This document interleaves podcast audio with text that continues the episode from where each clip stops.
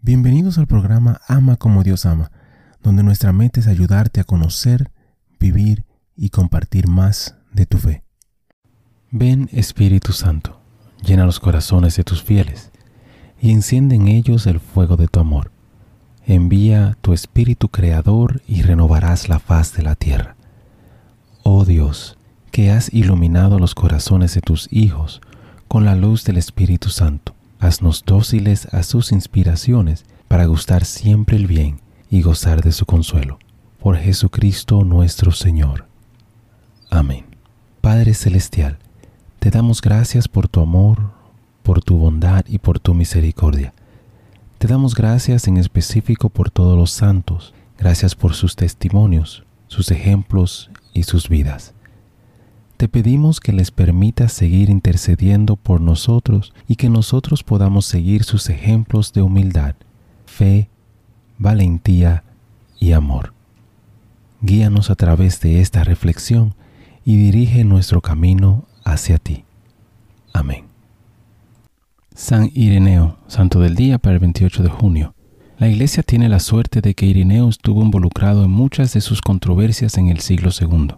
Era un estudiante sin duda bien entrenado, con gran paciencia en la investigación, tremendamente protector de las enseñanzas apostólicas, pero impulsado más por el deseo de ganarse a sus oponentes que por demostrar que estaban equivocados. Como obispo de León, estaba especialmente preocupado por los gnósticos, que tomaron su nombre de la palabra griega para conocimiento. Al reclamar el acceso al conocimiento secreto impartido por Jesús a solo unos pocos discípulos, su enseñanza atraía y confundía a muchos cristianos. Después de investigar a fondo las diversas sectas gnósticas y su secreto, Ireneo mostró a qué conclusiones lógicas llevaban sus principios.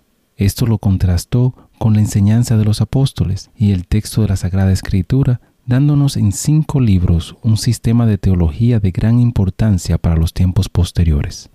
Además, su obra ampliamente utilizada y traducida al latín y al armenio acabó gradualmente con la influencia de los gnósticos. La circunstancia de los detalles de su muerte, como los de su nacimiento y sus primeros años en Asia Menor, no están del todo claro. Reflexión. Una preocupación profunda y genuina por otras personas nos recordará que el descubrimiento de la verdad no debe ser una victoria para unos y una derrota para otros a menos que todos puedan reclamar una parte de esa victoria. La verdad misma seguirá siendo rechazada por los perdedores, porque se lo considera inseparable del yugo de la derrota.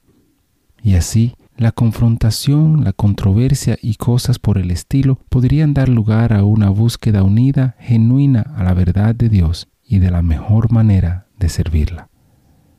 Hermano y hermana, te invito a pedirle a Dios que te dé el deseo de ayudar y ganarte a los demás, aunque piensen diferente. Bendiciones. Gracias por participar y compartir de esta reflexión con nosotros. Te invito a suscribirte al canal y a compartirlo si piensas que puede ser de bendición para ti o para alguien más. Únete a nuestra comunidad y te pido a orar por todos los miembros de esta comunidad. Que Dios te bendiga a ti y a tu familia. Bendiciones.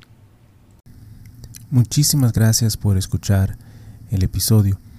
Eh, te pido y te invito a que si te gustó el programa, si te gustó el episodio, si te gustó eh, la charla, que lo compartas. De igual manera te pido y te, te ruego que ores por nosotros, que ores por este ministerio. Y que si te gusta también que puedas buscar en nuestra página, visita nuestra página ama como Dios ama nuevamente ama como Dios ama.com, para encontrar artículos, canciones y oraciones, las cuales espero en Dios que te ayuden a conocer, a vivir y a compartir tu fe. Bendiciones, que Dios te acompañe hoy y siempre.